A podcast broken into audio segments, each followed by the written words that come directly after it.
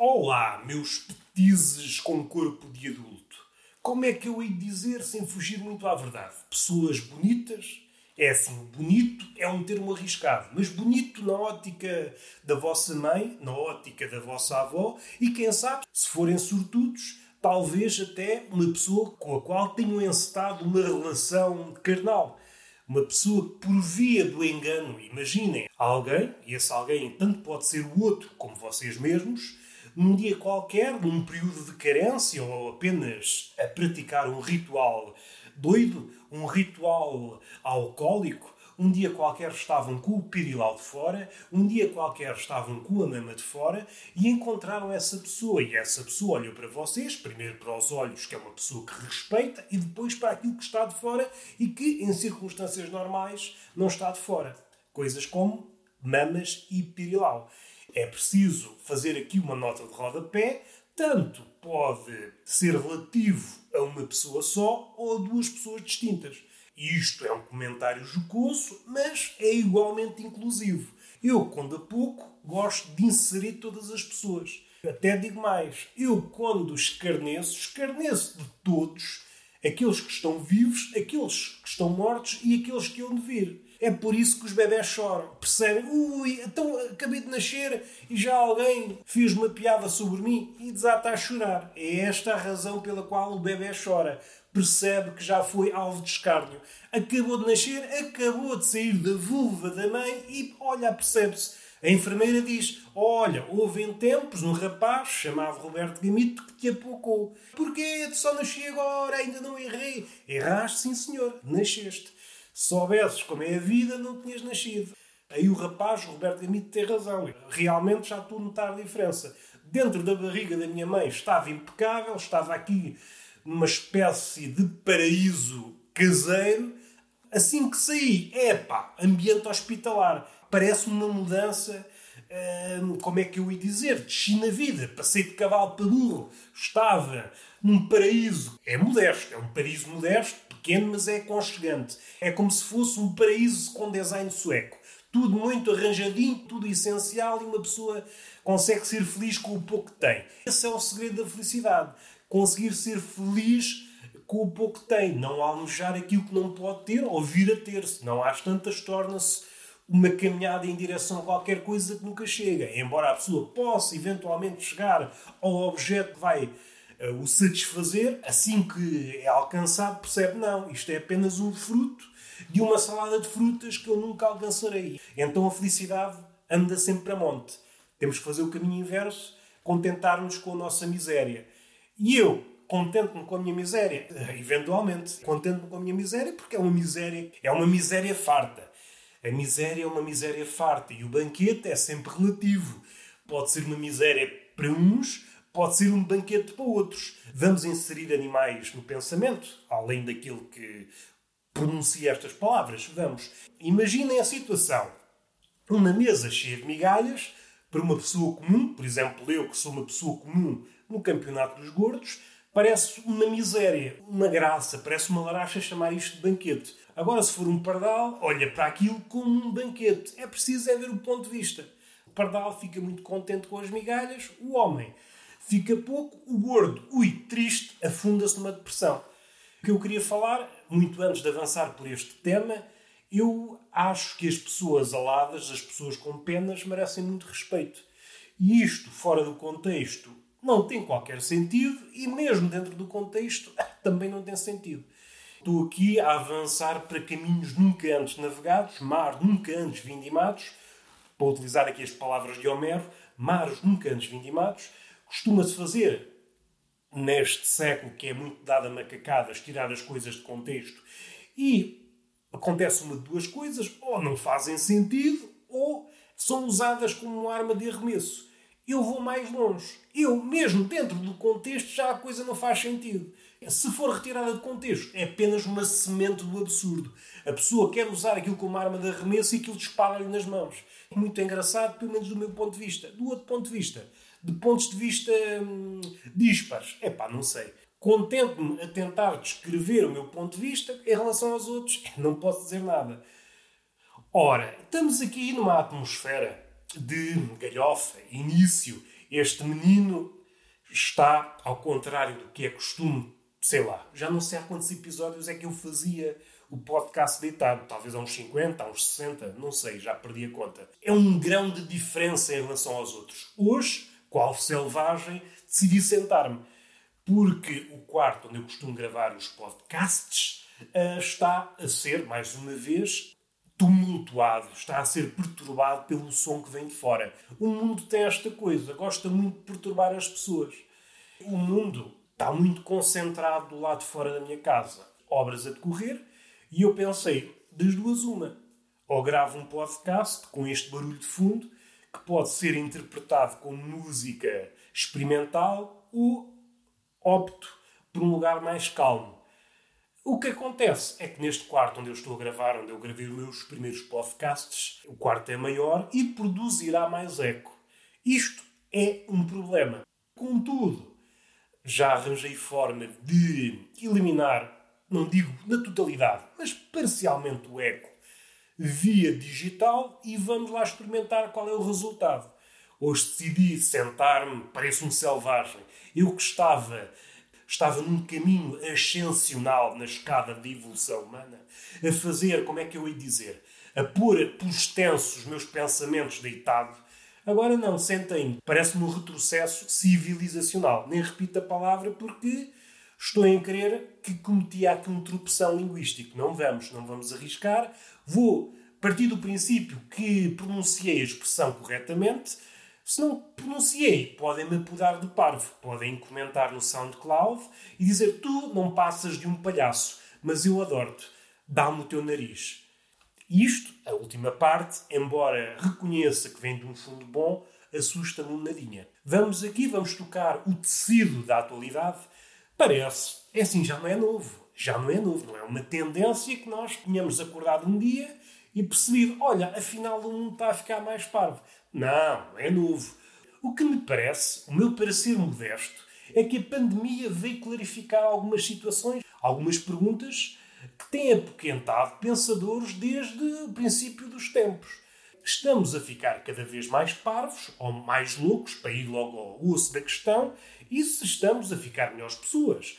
Parece-me que a pandemia respondeu categoricamente a essas duas perguntas, com um rotundo não. Não estamos a ficar mais inteligentes, não estamos a ficar melhores pessoas. Não, não, não. Não há melhorias em nenhuma das nossas características, em nenhuma das nossas qualidades. Houve aqui um retrocesso grande.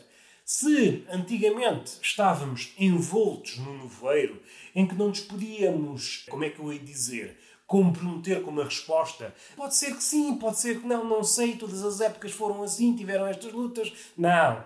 2020 veio clarificado. Nós estamos a ficar claramente mais estúpidos e claramente piores de coração. E é, neste particular, nesta última esquina do pensamento, no que diz respeito à nossa melhoria enquanto seres humanos, é um bocadinho risível se nos colocarmos de fora. Porque muita gente propala aquilo que eu chamo evangelho da empatia. Pessoas que se escreverem duas frases, numa delas, pelo menos, tem que aparecer a palavra empatia. Caso contrário, se focam, ficam sem oxigênio na cabeça e morrem. Já devem ter encontrado pessoas dessas nas redes sociais, sobretudo no Twitter, pessoas que têm que obrigatoriamente escrever empatia nos tweets. Caso contrário, pensam, ah, estou a ser cruel. E isto é muito engraçado para quem está de fora. Do ponto de vista literário, o que é que sucede concretamente? a frase, seja ela de pendor humorístico, uma frase que almeja entrar na província do humor, não sei se cumpre os requisitos. Cumpre os requisitos de uma forma enviesada. Faz-me rir. Não posso dizer que não me faz rir. Contudo, se eu deixar o riso voar da minha mão, percebo que o motivo de riso não é o melhor. Faz-me rir porquê? porque é um tiro no pé em todas as características que fizeram, seja a literatura, seja o humor, seja a poesia, aquilo que é uma contenção verbal, uma espécie de, como é que eu ia dizer, resumo, é sempre uma condensação. É por isso que o humor, em certa parte, vai beber à poesia. É preciso fazer aqui uma diferença. O humor e a poesia é sempre uma forma condensada de dizer alguma coisa, contudo, a poesia é ainda mais condensada que o humor. O humor o que faz é que aquilo que o humor diz podia ser dito de uma forma mais extensa. Mas se fosse dito de uma forma mais extensa, perderia a graça. É aí a diferença. Não é que seja a forma mais curta de dizer aquilo, Contudo, se fosse mais extensa, perderia a graça. Esta definição, um pouco assim à queima-roupa, eh, consegue enquadrar humoristas de vários estilos, desde o mais conciso ao mais prolixo. Mas mesmo no mais prolixo, aquele que se estende por frases longas sabe que aquilo que diz tem graça, mas se esticasse um pouco mais, perderia a graça. É alguém que tem consciência de, do território em que se move. Alguém que está possuído pelo demónio do politicamente correto tem medo de dizer seja o que for. Tanto é visível na oralidade como na escrita. É alguém que anda ali aos rodeios porque tem medo de dizer o que quer que seja, porque tem medo de ofender quem quer que seja. Então, algo que seria uma frase curta, uma frase direta, pauta-se por ser uma frase vaga, não diz nada. E mais uma vez, para quem está de fora, para quem percebe o processo, para quem percebe a história, a família, as ligações, quer de, do humor e a poesia, da filosofia, do humor, a relação da filosofia com o humor é essa necessidade de subverter, de procurar a causa última. Esta é uma semelhança. A diferença é que a filosofia talvez vá um pouco mais além e não procura a piada e o humor faz esse percurso até à causa última, mas se no percurso encontrar a, piada, tem-se por esse apiadeiro, fica ali. Se continuar para lá dessa piada e tudo o que encontrar não for piada, então recua. É essa a diferença entre a filosofia e o humor, grosso modo. E parece-me que hoje em dia é um festival de tiros no pé. Uh, mais uma vez, rio-me, porque estou ciente do que é que ficou para trás e do que é que eles estão a tentar evitar e consciente da falta de graça. A falta de graça manifesta, faz-me rir, parece-me evidente. Toda a gente que se pauta pelo politicamente correto, até a matéria literária, deixa muito a desejar. A forma como se saltam de tema em tema deixa muito a desejar, não conseguem aprofundar nada. Consciente ou inconscientemente têm medo de tocar na ferida e então andam sempre a saltar. E a forma mais visível, um exemplo mais cabal do que eu estou a dizer, uma forma de operar dessas pessoas, que é comum a muitas delas, é o name dropping. O name dropping é talvez a forma mais inócua de nos expressarmos. Estamos só a dizer nomes. Estamos apenas a fazer um inventário de nomes e isso, em princípio, não vai desembocar em ofensa. Do ponto de vista do humor, do ponto de vista do quer da arte, literariamente falando, é pá, deixa um bocadinho a desejar, porque não se vai ao fundo da questão. E entre uma coisa e outra pode haver também a tendência para a meta-abordagem, meta-comédia. E isto, se não for feito com alguma eficácia, com algum, com algum traquejo, começa a soar repetido, começa. porque não pegam logo nos exemplos máximos. E quando eu estou a pensar em meta-comédia, estou a pensar, por exemplo, em Calvino, um autor italiano que, por exemplo, nas Cidades Invisíveis, e agora vou quase certeza errar no título do, do livro, se fosse uma noite ou uma tarde de inverno, um livro algo desse género, aí ele leva a meta-comédia a um nível estratosférico. Se for para fazer um voo dessa índole, para tentar, vamos aqui, de tal maneira, elevar-nos nas camadas, para tentar aqui algo novo.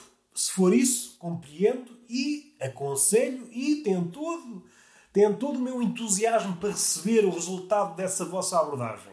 O que sucede é que a metacomédia, mais das vezes, é apenas uma fuga. É uma tentativa de fugir ao tema. É uma forma, por vezes, nada subtil, mais um tiro no pé. A metacomédia, eh, por regra, é uma abordagem mais subtil, mas neste momento não. Como há o medo de não ser compreendido, é uma metacomédia que está sempre a alardear o que está a fazer. E isso é chato. É chato porque diz muito mais aquilo que porventura irá fazer do que fazer eventualmente.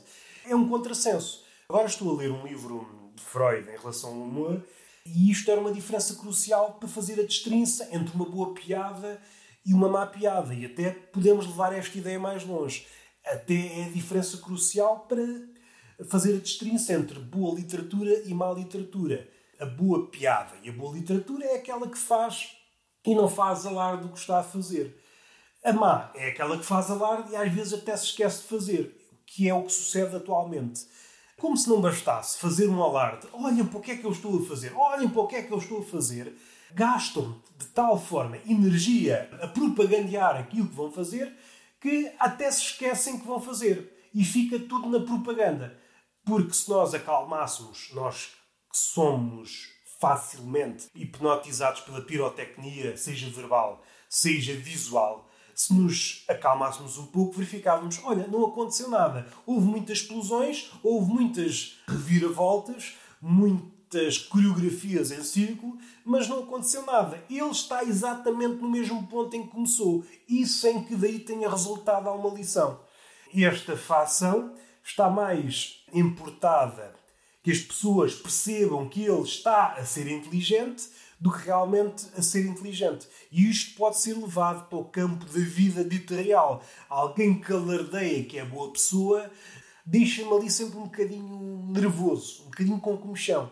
Normalmente aquele que é bom não faz alarde da bondade, até porque, e aqui é um exemplo mais crucial do que aquilo que acabei de dizer, da piada boa e da literatura boa, a bondade exige um compromisso total, quase uma devoção religiosa. Nós, se formos adultos, pessoas maduras, percebemos que para fazer o bem não é um ato isolado, é algo contínuo, porque o mundo muda, mas dá um trabalho do caraças. Leva anos, décadas, e é isto que os ativistas falham em ver. Tem aquela forma de abordar o mundo. Ah, porque é que isto não é assim? Porque é que esquecem-se que a mudança leva tempo. Grande parte das mudanças que ocorreram no mundo, aquelas que realmente importam, levaram tempo. E há aqui outro detalhe. A mudança pode não ser perene podemos regredir a qualquer momento. É por isso que o compromisso é tão importante e é por isso que o ativismo atual está tão desfasado da realidade. É só impulsos, descargas emocionais, pode ser perigoso porque a maioria das decisões devem ser abordadas com a razão e quando estamos envolvidos emocionalmente no caso, tomamos, grosso modo, mais decisões. E é preciso ter muito cuidado. Eu já andei aqui às voltas e já me perdi. Estava a falar do humor, ah, eu já sei o que é que queria dizer. Salvo erro, o personagem do Family Guy chama-se Cleveland, espero não me estar a enganar, cuja voz era feita por alguém não negro, decidiu não fazer para evitar represálias. O mesmo aconteceu com a personagem, acho que é Diane, eu já não vejo o Bojack há muito tempo. Como é que se diz? Um early adopter. Comecei a vê-la já no início, ainda não era moda, mas as últimas duas temporadas não vi. Acho que é a Diane e a, e a pessoa que fazia a voz também se afastou e nos Simpsons também está a acontecer personagens personagens cuja pigmentação não é amarela também estão a abandonar porque na vida real não têm a mesma coloração de pele. Em relação ao Bojack, eu acho que é um erro. Se tivessem feito tudo animais, pelo menos esquivavam-se. Porque a onda de politicamente correto é algo que está a transbordar e vai apanhando e vai apanhando e vai apanhando coisas que outrora não eram suscetíveis de serem apontadas ou criticadas. Antes não chegava a animação, agora já chegou, e o próximo passo é apanhar os animais. Os personagens que são animais vão arranjar qualquer coisa, vão arranjar qualquer coisa para chatear os animais. E eu proponho que se dê já o próximo passo, fazer uma espécie de animação a figuras geométricas, porque ainda é mais um grau e até chegar pelo menos usufruem de mais uma década, se calhar, de descanso. Mas uns cubos que vão alternando de cor.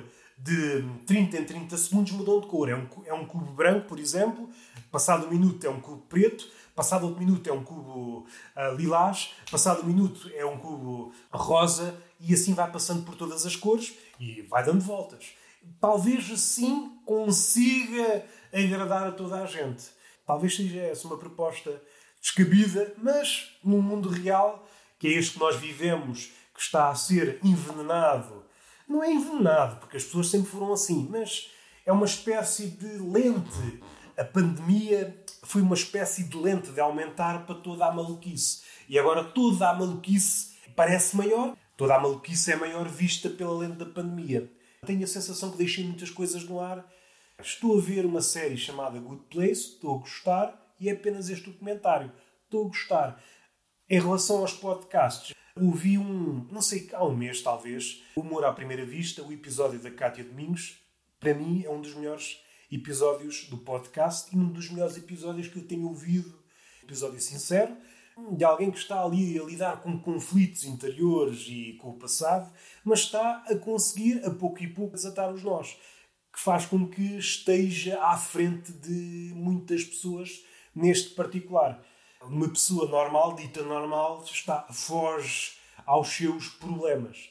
E a Kátia, pelo menos nesse episódio, mostra que está a conseguir, conseguir desatar os nós. E isso é louvável a todos os níveis. É uma conversa, fala-se muito de conversas genuínas, conversas abertas, conversas vá, sem merdas, e acho que a Kátia, querendo ou não querendo, conseguiu fazê-lo. Das melhores conversas que eu ouvi nos últimos meses, aconselho. O que é que eu posso dizer em relação a isto? Há pouco estava a pensar nesta coisa de nós fugirmos aos problemas e termos várias formas de fugirmos aos problemas. Pelo menos se nos atermos ao tempo antes da pandemia, temos muitos divertimentos, seja Netflix, internet, temos várias escapatórias para fugirmos àquilo que realmente somos e aos nossos problemas. Eu estava a pensar num cenário utópico em que, por uma razão ou por outra, já não precisávamos trabalhar. Por uma razão ou por outra, naquele ano em especial, não havia entretenimento. Por uma razão ou por outra, não interessa. Não tínhamos formas, não tínhamos escapes de forma nenhuma de fugirmos àquilo que somos e de fugirmos aos nossos problemas, àquilo que nos apoquenta, dito de uma forma poética, os nossos nós. Uh, tínhamos que conviver com esses nós. Será que usaríamos esse tempo para desatar os nós ou então dava-se um suicídio coletivo? É uma questão que me tem ocupado. Pensei nisto hoje, já tinha pensado há uns dias. É uma questão que me tem apoquentado um bocadinho. Porque me parece toda a gente anda a fugir aos problemas. E vivemos numa época em que as escapatórias são mais que muitas. Muitas vezes nem nos apercebemos que estamos a fugir. E eu pensei nesse estado utópico em que não havia forma nenhuma, forma nenhuma daquelas que nós conhecemos e, e porventura coisas que hão de surgir, não tínhamos escapatória. Tínhamos que estar centrados em nós mesmos e só tínhamos duas soluções. Ou tentávamos desatar os nós, aquilo que nos amargura, aquilo que nos angustia, aquilo que está mal resolvido dentro de nós, ou então tínhamos que ir em direção à morte. Uma questão que eu ainda não resolvi. O que é que vocês responderiam? O que é que vocês acham? Numa situação assim, o que é que o homem, o homem individual e o homem enquanto massa, o homem enquanto espécie, faria? Não sei. Aqui para tentar resolver esta questão entra várias coisas. Aquela definição do homem. Afinal, o que é que o homem é? Ele andou a fugir porquê? Fugir porque não consegue lidar, porque a partir do momento que tem que lidar, a angústia aumenta. Não sei. Não há beijinho, não há palmada e até à próxima.